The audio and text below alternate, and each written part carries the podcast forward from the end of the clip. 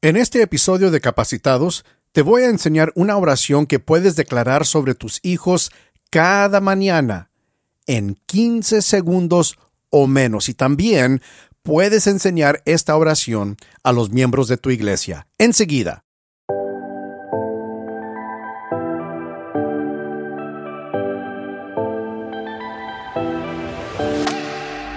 Bienvenido a Capacitados con el doctor Mario Escobedo el podcast diseñado para capacitarte como un discípulo que avanza la misión que Jesús inició. En cada episodio, el Dr. Escobedo comparte verdades prácticas y arraigadas en la Biblia. Aprenderás a aplicar estas verdades para seguir creciendo como un discípulo de Jesús. Así que prepárate para recibir una palabra que te capacitará. Y ahora con ustedes, el anfitrión de Capacitados, el Dr. Mario Escobedo. Saludos y bendiciones mis condiscípulos. Bienvenidos a otro episodio de Capacitados, el podcast. Yo soy el doctor Mario Escobedo.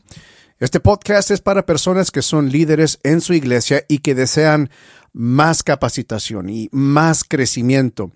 Y en este podcast, también en mi canal de YouTube, proporciono capacitaciones principalmente sobre tres temas. Primero, cómo estudiar la Biblia de manera correcta. Número dos, cómo compartir la Biblia de manera efectiva y número tres, cómo liderar de manera bíblica.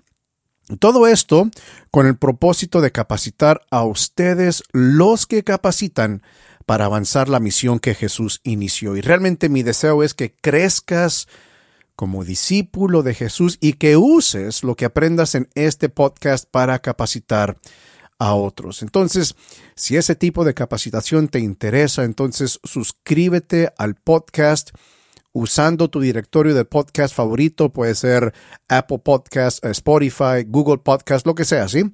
Y al suscribirte te estás asegurando de que no te perderás de un solo episodio y también te sugiero que te suscribas a mi canal de YouTube para más enseñanzas todavía.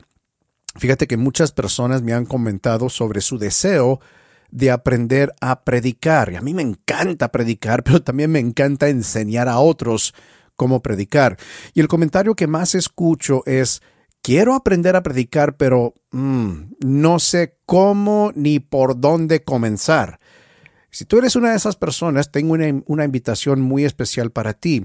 Quiero invitarte a que participes en un seminario web gratis que he preparado.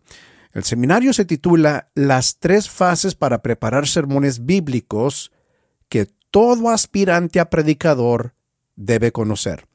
Y puedes registrarte gratis para este seminario en mi sitio web marioescobedo.com. De hecho, el enlace para mi sitio web está en la descripción de este podcast. Ahora, en este seminario te comparto un resumen del proceso que yo ocupo cada vez que preparo un sermón. Yo preparo y predico sermones cada semana en la iglesia donde pastoreo y tengo más de 25 años predicando. Fíjate bien, ya, ya estoy viejito yo, sí. Pero me acuerdo muy bien de mis inicios, cuando realmente no sabían cómo ni por dónde comenzar la preparación de un sermón. Entonces entiendo bien la frustración que estás sintiendo.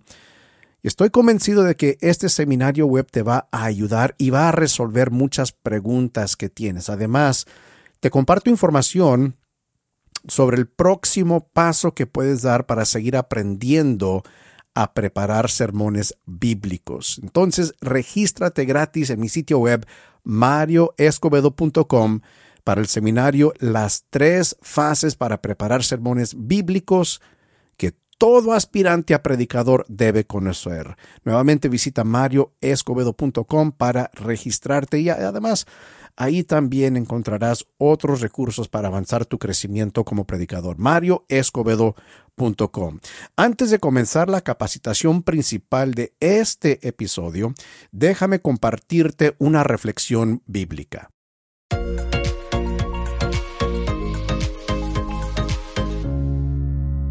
Esta reflexión bíblica está basada sobre jueces, el capítulo 2, versículos 10 al 15. No hace mucho que yo estaba haciendo mi tiempo devocional, mi tiempo personal con Dios, basándome sobre eh, el libro de los jueces. Y mira, Aquí en paréntesis, nada más déjame comentarte que si tú eres una persona que eres líder en tu iglesia, predicas, enseñas, tienes que establecer el hábito de leer la Biblia todos los días. Ah, tener ese tiempo personal con Dios todos los días. Y te voy a decir que si la única vez que lees tu Biblia es cuando te toca preparar un sermón o una enseñanza, ese es un hábito muy malo y hay que romperlo desde ya. No puedes dar de lo que no tienes y por ende tienes que estarte alimentando todos los días de la palabra de Dios, no buscando un sermón, no buscando una enseñanza, simplemente para tu propio crecimiento, para alimentarte de la palabra de Dios. Y mira, yo te voy a confesar que sí hay días que, que no lo hago. Sí, no, es, eso no es muy común, ¿verdad? Es la excepción. Pero todas las mañanas lo primerito que hago es que leo mi Biblia, reflexiono sobre la Biblia y eso me alimenta a mí, es, para mi propio crecimiento y de vez en cuando lo bonito del Señor es que Él me da un mensaje de esa reflexión personal, pero no es el propósito, ¿sí? Entonces hablando de jueces el capítulo 2, versículos 10 al 15, lo que sucede aquí es que el pueblo de Israel estaba ya en la tierra prometida, Josué y toda su generación ya, ya había muerto. Y fíjate lo que dice aquí, versículo 10. Después de que murieron todos los de esa generación, es decir, la generación de Josué, creció otra que no conocía al Señor ni recordaba las cosas poderosas que él había hecho por Israel. Versículo 11 nos relata el resultado de esta generación no conocer al Señor ni las cosas que había hecho a favor de Israel. Fíjate lo que dice. Los israelitas, esta nueva generación, hicieron lo malo a los ojos del Señor y sirvieron a las imágenes de Baal. Abandonaron al Señor, Dios de sus antepasados, quien los había sacado de Egipto. Siguieron y rindieron culto a otros dioses los dioses de los pueblos vecinos, y así provocaron al enojo el Señor. Abandonaron al Señor para servir a Baal y a las imágenes de Astarot, lo cual hizo que el Señor ardiera de enojo contra Israel y que los entregara en manos de saqueadores quienes les robaban sus posesiones. Los vendió a los enemigos que tenían a su alrededor y ya no podían vencerlos. Cada vez que los israelitas salían a la batalla, el Señor, fíjate bien, qué triste, peleaba en contra de ellos e hizo que sus enemigos los derrotaran, tal como Él les había advertido. Y el pueblo estaba muy angustiado. Para mí uno de los versículos más tristes en toda la Biblia es el versículo 10 de este capítulo, versículo 2, que dice que creció otra generación que no conocía al Señor ni recordaba las cosas poderosas que Él había hecho por Israel. Eso es triste, ¿sí? Pero la verdad es que yo, yo siento que yo no puedo culpar o no podemos culpar a esa nueva generación que se levantó y que no conocía al Señor. Porque de quién era la responsabilidad de impartir las maravillas, los milagros de Dios a esa nueva generación pues la generación previa, por supuesto. Entonces, si se levantó una generación que no conocía al Señor, es porque la generación actual o la generación previa no tomó el tiempo para inculcar las cosas de Dios en esa nueva generación que se levantó. Y esto a mí me enseña un principio bastante importante que es aplicable realmente en cualquier época en cualquier país, en cualquier cultura, ¿sí? Y eso es que nosotros, la generación actual, los discípulos actuales de Jesús, debemos compartir con la generación venidera lo mucho que Dios ha hecho, lo mucho que Dios hace. El peligro, el riesgo al no compartir con la siguiente generación lo que Dios ha hecho, es precisamente el resultado que vemos aquí en el libro de jueces. Se van a rebelar en contra de Dios. No van a, no van a seguir los estatutos y los mandatos de Dios. ¿Cómo lo van a hacer? Ni, ni los conocen, ¿verdad? Pero cuando nosotros somos diligentes y responsables y compartimos con la generación venidera lo mucho que Dios hace, lo mucho que Dios ha hecho, entonces eso despertará en ellos el deseo, el anhelo de ver a Dios obrar en su tiempo, obrar en su generación. Pero muy importante es reconocer que es nuestro deber la generación actual, es nuestro deber inculcar las cosas de Dios en los corazones de la generación venidera. Corremos un gran riesgo cuando no lo hacemos, pero los beneficios, los resultados de sí ser diligentes y responsables en cumplir con este deber es que habrán más y más generaciones de discípulos de Jesús. Mi, mi palabra de ánimo, quizá de exhortación pastoral para ti es esta. Invierte en la próxima generación. Toma tiempo para invertir en la generación venidera y que nunca se diga que se levantó una generación que no conocía al Señor ni recordaba las cosas poderosas que Él había hecho a favor de su pueblo.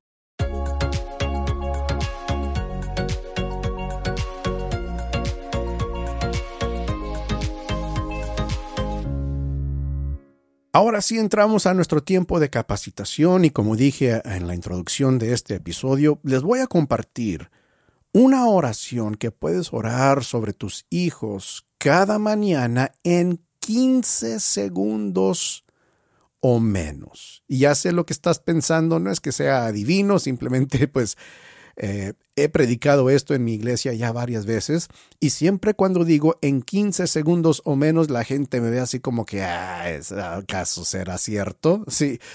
Y, yo sé, y quizás estás pensando, bueno, ¿y qué tipo de oración puede orar uno en 15 segundos o menos? ¿Acaso tendrá poder?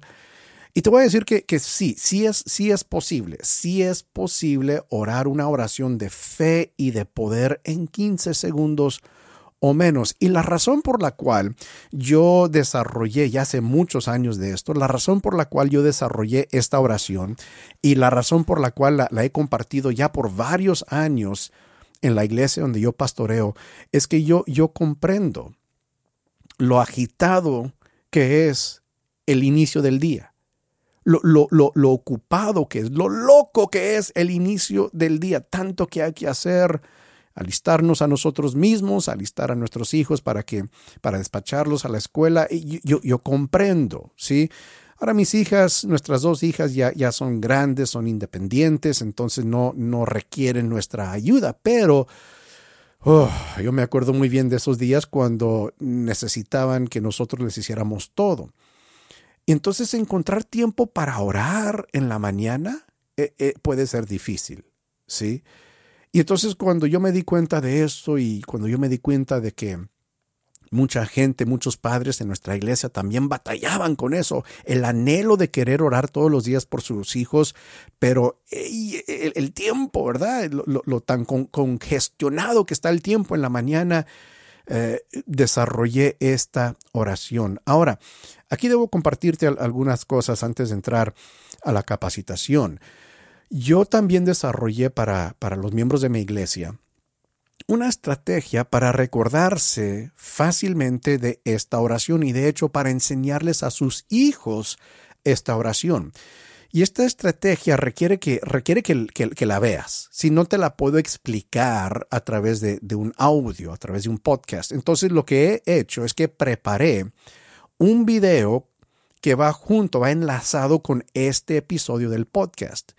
Este video eh, está en mi canal de YouTube y voy a dejar un enlace a ese video en la descripción de este episodio porque realmente tienes que ver la estrategia, ¿sí? Para que, para que tenga sentido para ti, tienes que ver la estrategia. Pero además de eso, también preparé un recurso gratis que tú puedes descargar desde mi sitio web que te va a ayudar aún más para implementar esta oración diaria en tu vida, enseñársela a tu familia y van a, van a, beneficiar bastante de esta oración. Entonces, al terminar, termina este episodio primero, pero también accede a la enseñanza en YouTube, en la cual vas a ver la explicación de la estrategia sobre cómo recordarte de los elementos de esta oración y también descarga ese recurso gratis, la guía que he preparado para ti. Ahora, lo, lo, que te quiero animar a que hagas, ya entrando ahora sí plenamente en la capacitación, ora por tu familia, por tus hijos todos los días, todos los días. Y lo que yo le comento a la gente de la iglesia donde yo pastoreo es lo siguiente, cosas buenas suceden en familias que oran todos los días. Así es, bien lo sabes. Cosas buenas suceden en familias que oran todos los días. Y la oración diaria en familia, entre familia, fortalece a la familia. Y todo es posible para una familia fortalecida en Dios. Entonces tú, al implementar, al incorporar esta oración en tu rutina diaria, vas a comenzar a ver diferencias en, en la vida de cada miembro de tu familia. Esta oración contiene cinco elementos y te, los voy a enseñar en este episodio y nuevamente accede al, video también. Y lo que vas a hacer es que vas a orar estos cinco elementos todos los días sobre tus hijos y sobre tu familia. Y nuevamente, la garantía es esta, 15 segundos o menos. Listos. El primer elemento de esta oración, lo primero que le vas a pedir a Dios por tu familia, por tus hijos, le vas a pedir a Dios que le dé a tus hijos o a tu esposo, a tu esposa, a tu familia, que les dé sabiduría. Sabiduría. Ahora, debes saber que en estos cinco elementos yo, yo creo realmente que con estos cinco elementos puedes superar, tu familia puede superar cualquier, cualquier obstáculo que se presente en cualquier día. ¿Sí? Y lo primero, como digo, primer elemento es la sabiduría. La sabiduría es lo que Dios nos da para tomar buenas decisiones. Claro que hay muchas definiciones de la sabiduría, pero yo defino la sabiduría de la siguiente manera, lo que Dios nos da para tomar buenas decisiones. Yo sé que en tu, en tu familia, tus hijos han hecho ciertas cosas y, te pones a pensar, a pensar, hasta te rascas la cabeza y dices, pero ¿por qué hiciste eso si tú sabes mejor? ¿Por qué hiciste eso? Bueno, una cosa es conocimiento, otra cosa es la sabiduría. Uno puede tener el conocimiento de, de, algo, de no hacer algo o que debe hacer algo, pero la sabiduría es lo que nos ayuda a implementar correctamente el conocimiento que tenemos. ¿Te das cuenta? Entonces, todas las mañanas vas a orar sobre tus hijos, sobre tu familia. Dios, danos sabiduría. Y tal vez estás pensando, bueno, ¿acaso mis hijos a su temprana edad necesitan sabiduría? Claro que sí, amigo. Claro que sí. Especialmente en estos tiempos, en esta época que estamos viviendo, cuando hay tantas influencias malas que nuestros hijos encuentran cada día en la escuela, a través del Internet, a través de la radio, a través de la televisión, incluso algunos maestros en sus escuelas que tienen una cosmovisión antibíblica, secular, ¿verdad? Claro que necesitan sabiduría para tomar buenas decisiones basadas en la Biblia. Y no nada más eso, sino que dependiendo de la edad de tus hijos, algunos de nuestros hijos tienen literalmente toda la información del mundo en sus manos a través de sus dispositivos necesitan sabiduría. Tienen amigos que no, no, no conocen a Dios, no son creyentes, no tienen un fundamento bíblico, influyen en nuestros hijos. Claro que nuestros hijos necesitan sabiduría. La sabiduría no es solamente para nosotros los ancianitos, ¿sí? es para nuestros hijos también. Fíjate lo que dice Proverbios 2, el versículo 6. Pues el Señor concede sabiduría de su boca provienen el saber y el entendimiento. Dios da sabiduría y date cuenta que en ese versículo no se limita a cierta edad. No dice, si tú eres padre, si tú eres ya anciano, Dios te da sabiduría. No. De hecho, todo el libro de Proverbios está dedicado a, a este joven hijo de Salomón, que él busque sabiduría, que le pida a Dios que le dé sabiduría. Entonces, desde la juventud debemos estar eh, buscando sabiduría y si somos padres, pidiéndole a Dios que le dé sabiduría a nuestros hijos para tomar buenas decisiones.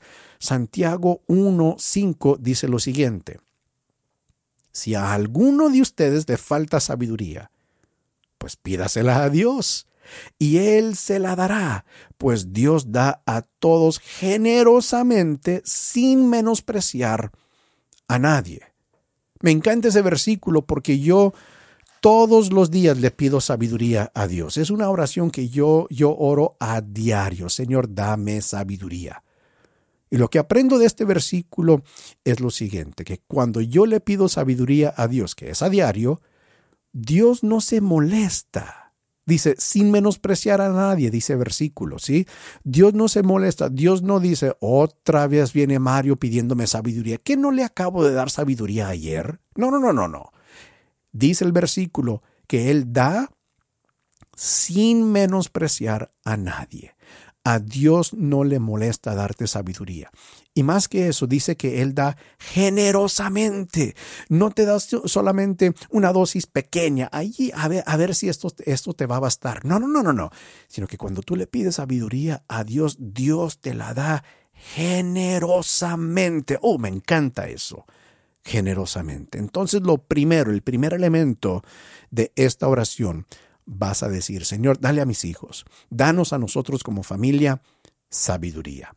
Elemento número dos, en esta oración de 15 segundos o menos, le vas a pedir a Dios que le dé a tu familia, a tus hijos, paz. Así es, paz. Yo defino paz, la paz de Dios, de esta manera. Claro, hay otras definiciones. Pero para mí esto es lo que significa la paz de Dios. La paz es lo que previene de que nos volvamos locos cuando la vida se vuelve loca. Ahora tú sabes bien, la vida es, es, cosas inesperadas suceden, ¿verdad? La vida tú no puedes, tú no puedes asegurarte de nada en esta vida. De repente suceden las cosas inesperadas, cosas que tú jamás pensaban que iban a llegar a tu casa, a tu puerta, Así es la vida. Y, es posible que estas situaciones causen cierta locura, ¿verdad? Uh, trastornan todo, crean, crean un caos, una confusión, pero la paz de Dios existe y Dios nos da de su paz para que en esas situaciones caóticas, en esas situaciones, yo les digo situaciones locas, nosotros no nos volvemos locos gracias a la paz que Dios nos da. Filipenses 4:7, un versículo bastante conocido, dice de esta manera, y la paz de Dios, que sobrepasa todo entendimiento, guardará sus corazones y sus pensamientos en Cristo Jesús. La paz guardará, protegerá, y dice, guardará sus corazones, eso es importante, donde, donde están nuestras emociones, donde se generan nuestros sentimientos y nuestras emociones, nuestro corazón, ¿verdad? La paz de Dios guarda nuestros corazones. ¿Por qué es importante eso? Porque hay veces que suceden situaciones difíciles y nuestras emociones nos pueden arrastrar y bajar hasta una profundidad negra y oscura de la cual posiblemente no hay salida. Pero está la paz de Dios para guardar nuestro corazón, para no permitir que eso suceda en nosotros. Pero también dice que nuestros pensamientos, la paz de Dios guardará nuestros pensamientos. ¿Por qué? Porque como seres humanos, tenemos esta tendencia que cuando sucede algo caótico en la vida, inmediatamente nuestros pensamientos van al peor caso posible, ¿verdad? El peor resultado posible. ¿verdad? Ay, me apareció por aquí una cosita en, en, el, en el hombro. Ah, ha de ser cáncer, es un tumor, ¿verdad? Llegamos a la situación el resultado peor posible. Pero la paz de Dios guarda nuestros pensamientos, no permite que lleguemos a, esa situación peor, ¿verdad? Guarda nuestro corazón, nos, la paz de Dios nos deja saber Dios sigue en control de todo. La mano de Dios sigue sobre mí. Entonces la paz de Dios nos guarda, nos protege nuestros corazones y nuestras mentes. Isaías 26.3, uno de mis versículos favoritos en toda la Biblia. De hecho, como pastor, yo, yo uso este versículo en, en un sinfín de situaciones cuando estoy ministrando a personas, porque dice así, tú guardarás en perfecta paz a todos los que confían en ti, a todos los que concentran en ti sus pensamientos. Es la paz de Dios. La paz de Dios nos, nos da protección. La paz de Dios nos guarda. Y nuevamente así uno tal vez pensará, pues ¿acaso mis hijos necesitan paz? Claro que sí, pero es que ellos no tienen problemas reales. Oh, ¿cómo no? Nuevamente, especialmente en esta época en que están siendo creados, hay muchas cosas que pueden causarles ansiedad. Nada más estar en las redes sociales ha causado que muchos adolescentes caigan en una depresión, que se han quitado la propia vida por lo que sucede en sus escuelas, lo que sucede en las redes sociales, con sus amigos. Necesitan la paz de Dios. Y cada mañana, a partir de, de mañana mismo, ¿sí? Vas a orar sobre tus hijos y sobre tu familia. Dios, danos paz. El tercer elemento de esta oración, favor. Le vas a pedir a Dios que Él derrame su favor sobre tus hijos, sobre tu esposo, sobre tu esposa, sobre toda tu familia. El favor de Dios. Yo defino el favor de Dios de esta manera. El favor de Dios es lo que Dios nos da para que otros deseen ayudarnos a avanzar. Lo voy a repetir. El favor de Dios es lo que Dios nos da para que otros deseen ayudarnos a avanzar. Y fíjate, lo lindo de esto es que aún personas que no son creyentes, que no sirven a Dios, nos ayudan cuando el favor de Dios descansa sobre nosotros. Y hay veces que ellos mismos no, no son creyentes, no sirven a Dios, nos ayudan y, y hay veces que ni saben por qué les ha nacido ayudarnos. Ahora, tal vez ellos no sepan por qué, pero nosotros sabemos que es el favor de Dios que descansa sobre nosotros. Y esto, esto es bíblico, ¿sí? Esto es bíblico. Fíjate, Nehemías 1.11. Nehemías se había dado cuenta de la, la destrucción de Jerusalén y que Jerusalén seguía derrumbada. Jerusalén no había sido reconstruida, fue destruida por los babilónicos bajo Nabucodonosor y seguía derrumbada Jerusalén. Bueno, eso le, le pesaba mucho a Nehemías. Y entonces él quería hacer algo para restablecer, para edificar de nuevo a Jerusalén. Sin embargo, él estaba en Persia. Él era copero del rey de Persia, estaba lejos, pero lejos de Jerusalén, y él realmente no tenía ninguna autoridad para llevar a cabo el proyecto de restaurar a Jerusalén. Pero fíjate la oración que Nehemías elevó a Dios. Nehemías 1.11 dice, Señor, te suplico que escuches nuestra oración, pues somos tus siervos y nos complacemos en honrar tu nombre. Y te pido que a este siervo tuyo le concedas tener éxito y ganarse el favor del rey. En pocas palabras, Nehemías le estaba pidiendo a Dios favor le estaba pidiendo a Dios que moviera el corazón de este rey que no adoraba a Dios, que ni, que ni reconocía a Dios, al Dios de Israel. Nehemías estaba pidiéndole a Dios que él moviera el corazón de este rey para que quisiera ayudarle a Nehemías a llevar a cabo este proyecto de restablecer Jerusalén. ¿Y qué sucedió? Pues si conoces la historia de Nehemías, sabes que Nehemías un día estaba frente al rey y el rey le preguntó ¿por qué estás triste? Nehemías le contó la situación de Jerusalén y el rey le dijo, bueno, ¿y qué quieres?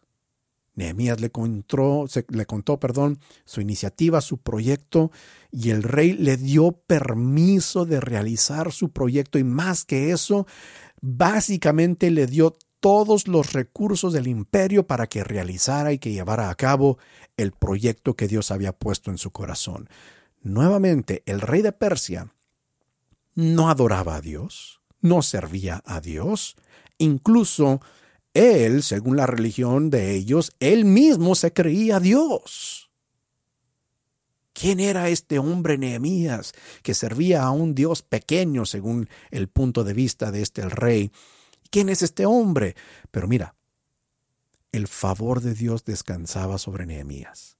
Y este rey, aunque no servía a Dios, ni conocía ni reconocía al Dios de Israel, fue conmovido y ayudó a Nehemías. ¿Por qué? Porque el favor de Dios descansaba sobre él. ¿Crees que tus hijos necesitan el favor de Dios sobre ellos? Claro que sí. ¿Crees que tu esposo, tu esposa, necesita el favor de Dios sobre ellos? Claro que sí. Ahora, quiero, quiero comentarte un detalle muy importante aquí, muy importante. El favor de Dios no es para concedernos caprichos personales. Date cuenta de eso. Porque fíjate lo que dijo Nehemías en su oración. Dijo, somos tus siervos y nos complacemos en honrar tu nombre. Y cuando yo leo eso, y no, nada más en este versículo, sino que en un sinfín de versículos en la Biblia, uno puede esperar que Dios derramará su favor sobre uno cuando uno está llevando a cabo cosas que honran a Dios. si no estás honrando a Dios, lo siento amigo, no esperes el favor de Dios. No funciona así. No es para tus caprichos, no es para tus deseos, no es para tus antojos, no. Es porque estás honrando a Dios ahí es cuando Dios te va a mostrar su favor y que otros van a desear ayudarte a avanzar. ¿Por qué? Porque estás avanzando asuntos del reino de Dios. Entonces no, no, mal, no malentiendas lo que estoy diciendo del favor de Dios, que es para, no sé, llegar al mall, a la tienda y decir, pues yo quiero el estacionamiento que ya está ahí enfrente, ¿verdad? Al cabo soy hijo de Dios, yo tengo el favor de Dios, Dios concédeme el estacionamiento que está ahí enfrente. No, no, no, no se trata de eso, no. Se trata de honrar a Dios. Y cuando honramos a Dios, el favor de Dios descansa sobre nosotros. Favor. El cuarto elemento de esta oración, que vas a orar todos los días por tu familia, por tus hijos, es fuerza, fortaleza, fuerza. Algunos dicen fuerza, otros dicen fortaleza. Yo defino la fuerza que Dios nos da de esta manera. Es lo que Dios nos da para cumplir con todas nuestras responsabilidades. Esta vida agota, fatiga, y al fin del día terminamos rendidos, agotados, que ¿Nunca te ha pasado que durante todo el día, a mí me ha pasado, que durante todo el día nada más estás pensando en tu almohada? Nada más estás pensando en tu camita, con tus cobijas. Ay, nada más estás pensando y apenas son las ocho y media de la mañana, apenas comenzaste tu día de trabajo y ya estás pensando, ay, cuando llegue a la casa, ya cuando esté, sea noche, me meto a mi camita y voy a dormir porque sientes ese cansancio. Pues fíjate bien, Dios te puede dar fuerzas, Dios te puede dar fortaleza para llevar a cabo todo lo que tienes que hacer. Mira, yo lo veo de esta manera. Dios ingenió nuestro organismo. Y nosotros creemos en la sanidad divina, que Dios puede sanar milagrosamente ¿acaso no Dios no pueda inyectar fuerza física no solamente espiritual, pero también espiritual y física, ¿Acaso Dios no puede inyectar ese tipo de fuerza en nuestra vida, en nuestro organismo? Claro que sí, claro que sí. Fíjate lo que dice Isaías el capítulo 40, versículos 29 al 31, un pasaje muy conocido. Dice así, Él da esfuerzo al cansado y multiplica las fuerzas al que no tiene ningunas. Los muchachos se fatigan y se cansan, los jóvenes flaquean y caen, mas los que esperan en Jehová tendrán nuevas fuerzas, levantarán alas como las águilas, correrán y no se cansarán, caminarán y no se fatigarán. Claro que Dios puede darte fuerza, fortaleza para cumplir con todas tus responsabilidades. Ahora, otra advertencia aquí, así como dije con el favor de Dios, otra advertencia, que no es que debemos aprovechar, ser aprovechados cuando se trata de la fuerza de Dios, de la fuerza que Dios nos puede dar. Yo creo sinceramente que Dios nos da esa nueva fuerza igual para llevar a cabo propósitos y asuntos del reino de Dios. No es, fíjate bien, no es para que tú estés desvelándote hasta las 2, 3 de la madrugada viendo una serie en YouTube o en Netflix y estás pensando, al cabo que mañana le pido fuerzas a Dios. No se trata de eso. Esa es, esa es una irresponsabilidad. Y yo, yo no espero que Dios te dé o me dé fuerza cuando yo soy irresponsable y no estoy haciendo cosas que avanzan el reino de Dios. No, no lo espero. Pero Dios nos da fuerzas para llevar a cabo aquellas cosas que avanzan su reino.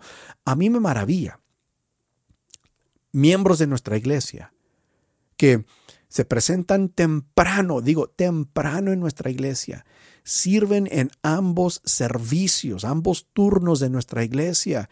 Después de la iglesia se van a, comer con amigos de la iglesia. Hay veces que tienen un grupo de hogar, hay veces que van a visitar, hacen ministerio durante todo el día y al día siguiente se levantan y se van a trabajar y digo, ¿cómo le hacen? Bueno, es la fuerza que Dios les da porque están avanzando el reino de Dios. Me maravilla cómo la gente que sirve en nuestra iglesia, muchos de ellos, por ejemplo, el equipo de alabanza, sirven en ambos servicios, pero claro que se, se, cansan, pero salen con más energía después de haber ministrado. ¿Por qué? Están avanzando el reino de Dios. Y entonces cuando tú te ocupas en avanzar el reino de Dios y te ocupas en cosas del reino de Dios, vas a ver que Dios te va a fortalecer. Vas a ver que Dios te va a dar fuerzas nuevas.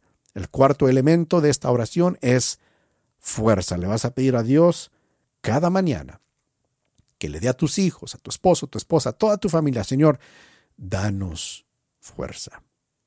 El quinto y el último elemento de esta oración que vas a orar sobre tus hijos y tu familia todos los días, cada mañana, es protección.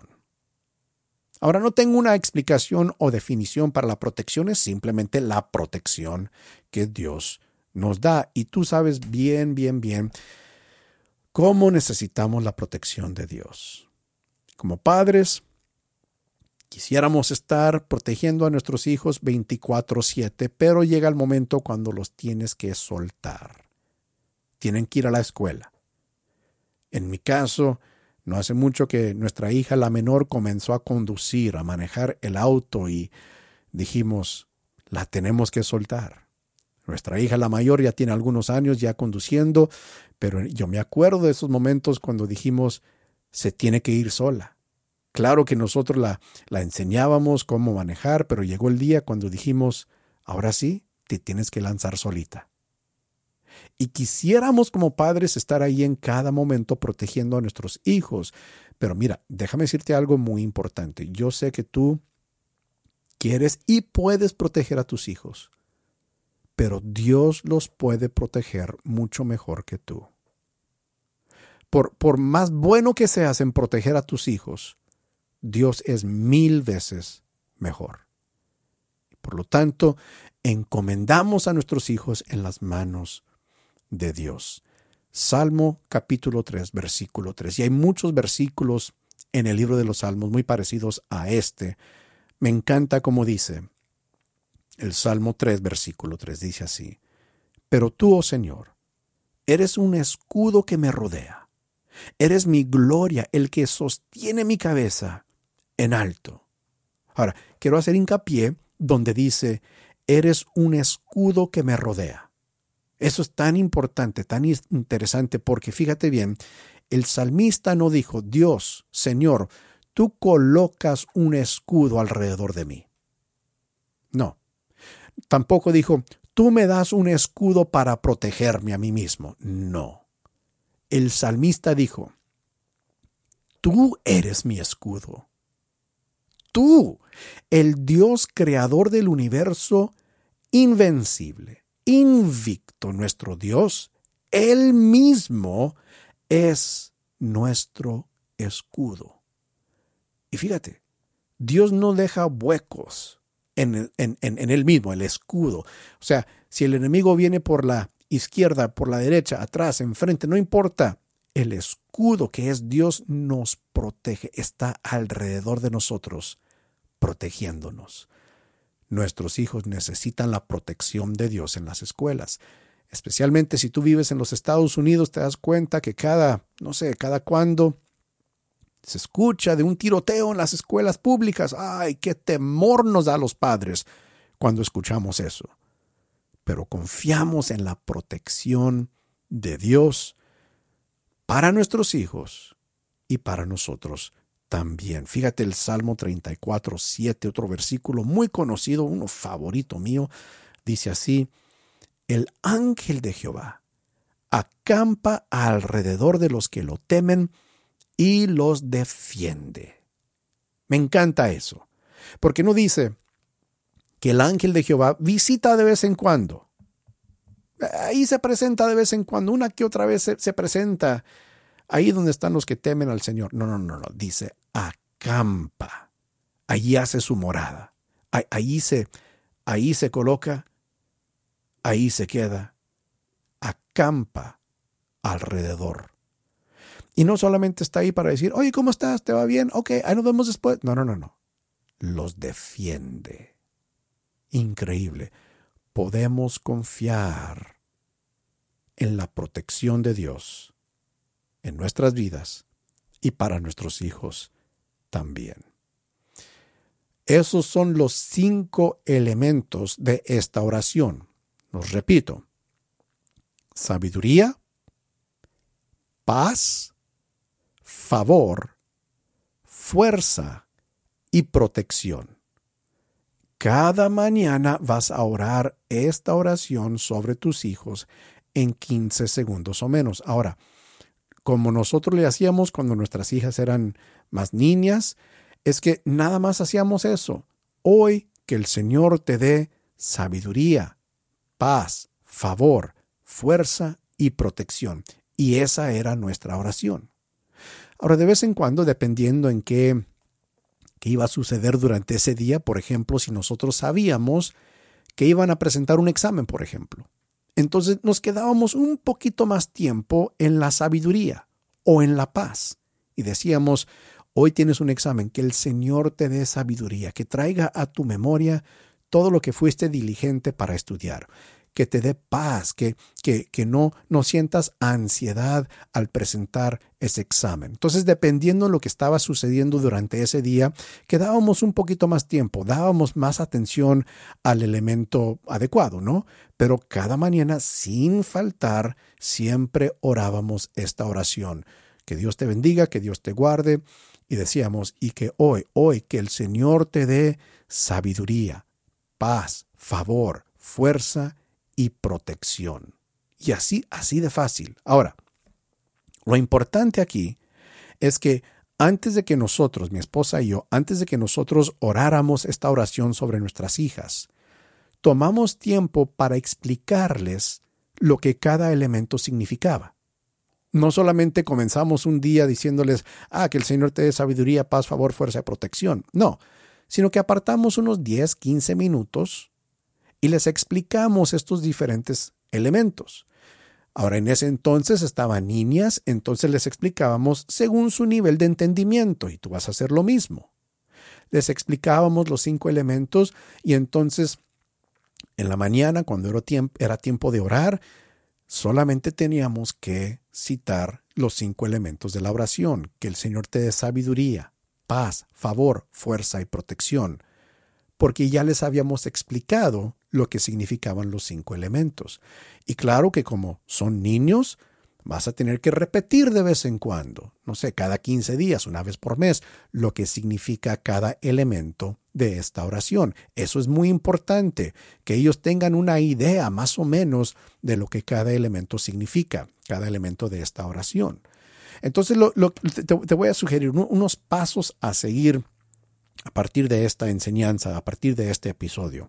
Número uno, accede a la enseñanza en mi canal de YouTube para ver una estrategia fácil y efectiva para acordarte de los cinco elementos de esta oración. Ya escuchaste los cinco elementos, pero tengo una estrategia para ayudarte sin fallar a recordarte de los cinco elementos de esta oración. Y te aseguro que con esta estrategia no se te van a olvidar los cinco elementos.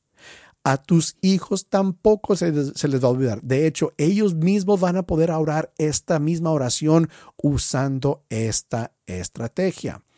Nada más, hace unos días, hace unos días que yo prediqué este sermón, el sermón explicando y enseñando esta oración en mi congregación, lo hago cada año antes de que comiencen las clases, regreso a clases o les enseño a los padres esta oración. A, la próxima semana, el próximo domingo, se me acercó uno de los padres con su hijo de cuatro años, cuatro años, y le dijo a su hijo, a ver, hijo, enséñale al pastor lo que aprendiste esta semana. Y el niño de cuatro años, usando la estrategia que yo les enseñé, a los padres que entonces ellos les enseñaron a sus hijos, el hijo de cuatro años me dice, sabiduría, paz, favor, fuerza y protección. Un niño de cuatro años aprendiéndose esas cinco palabras. Y fue a través de la estrategia que yo te comparto en, mi, en este video que corresponde a, a esta enseñanza. Entonces, el enlace al video está en la descripción de este episodio. Entonces, número uno, pasos a seguir. Accede a la enseñanza para aprender sobre esta estrategia, sobre cómo orar esta oración y recordarte de los cinco elementos de la oración. Eh, segundo paso a seguir. Preparé una hoja de recurso que puedes usar para enseñar esta oración a tus hijos. Puedes usarla como guía. Totalmente gratis, no te va a costar absolutamente nada, ni un correo electrónico, ¿sí? Descarga la hoja de recurso que preparé que corresponde a este episodio y también el enlace para descargar la hoja de recurso está en la descripción de este episodio. Y, nuevamente, usa la hoja para dar una breve explicación de esta oración a tu familia. Enséñales a tu familia la estrategia para que ellos también se puedan acordar de los cinco elementos de esta oración. Y te voy a decir, mira, lo más pronto posible, lo antes posible, comienza a orar esta oración sobre tus hijos todos los días. Comienza mañana, mañana mismo, ¿sí? Nosotros acostumbrábamos orar esta oración de lunes a viernes, días de, escuela, ¿sí? Sábado y domingo no tanto, pero definitivamente cuando iban a la escuela nuestras hijas, declarábamos esta oración sobre ellos. Entonces comienza lo antes posible. Explícales a tus hijos lo que es la oración, los elementos, pero comienza, implementa, activa esta oración en tu rutina familiar. Y por último, si tienes la oportunidad, si tienes la oportunidad Busca cómo compartir esta oración en tu iglesia.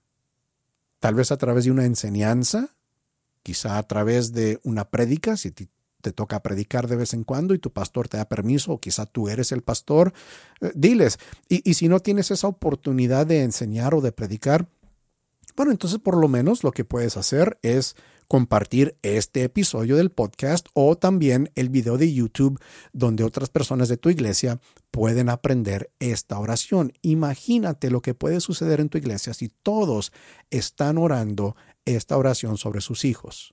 ¿Sí? Y, y por eso comencé este episodio con esa reflexión bíblica, porque no queremos que se levante una generación que no conozca al Señor ni las cosas que Él hace a favor de su pueblo. Y una forma para asegurar de que eso no suceda es que nosotros hay que orar por nuestros hijos todos los días. Eso nos va a ayudar a guardar contra eso, que no suceda eso en nuestros hijos. Entonces ahí están unos pasos a seguir para que tú puedas activar e implementar esta oración en tu vida, pero también quizá en tu iglesia. Te aseguro, esta oración es poderosa, te va a ayudar bastante. Tantas personas que me han dicho que la oración les ha ayudado como familia, los ha fortalecido y ha sido muy bueno y muy bonito para ellos. Entonces, implementa esta oración lo antes posible para tu familia y compártela con otros miembros de tu iglesia. Muy bien, mis condiscípulos. Eso es todo por ahora. Gracias por tomar el tiempo y acceder a este episodio. Suscríbete al podcast. Suscríbete a mi canal de YouTube también. Has sido capacitado. Ahora, usa lo que has aprendido para capacitar a otros. Hasta la próxima. Que Dios te bendiga. Gracias por sintonizar este episodio de Capacitados con el doctor Mario Escobedo. Nuestra oración es que lo que aprendiste en este episodio te haya animado y desafiado. No olvides suscribirte a este podcast para siempre recibir las nuevas enseñanzas. Además, asegúrate de obtener recursos adicionales en el sitio web del Dr. Escobedo, marioescobedo.com y en su canal de YouTube. Los enlaces de ambos se encuentran en la descripción de este episodio. Nuevamente, gracias y que sigas siendo enteramente capacitado.